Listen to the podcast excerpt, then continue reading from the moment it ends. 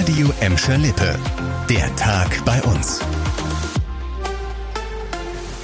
Mit Anna 4. Hallo zusammen. Als Autofahrer in und um Bottrop braucht ihr weiter sehr viel Geduld.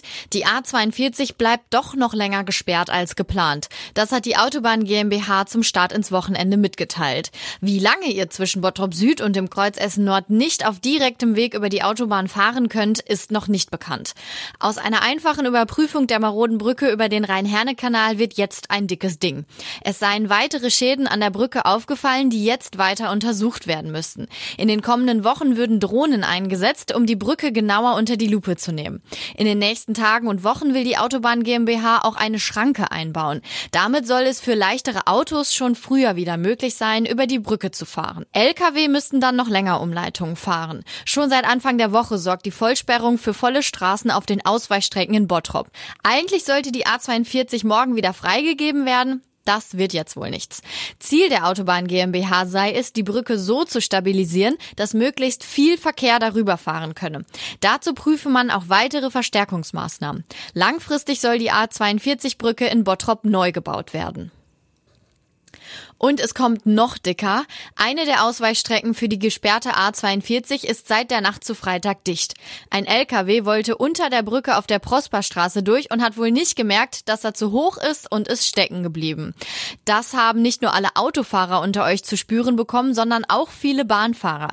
Zwischen dem Bottropper Hauptbahnhof und Bottrop Boy konnten die Züge nur eingeschränkt fahren. Seit dem Mittag ist der LKW zwar befreit und die Züge rollen wieder, aber Autos kommen immer noch nicht unter der Brücke durch. So zumindest unser letzter Stand.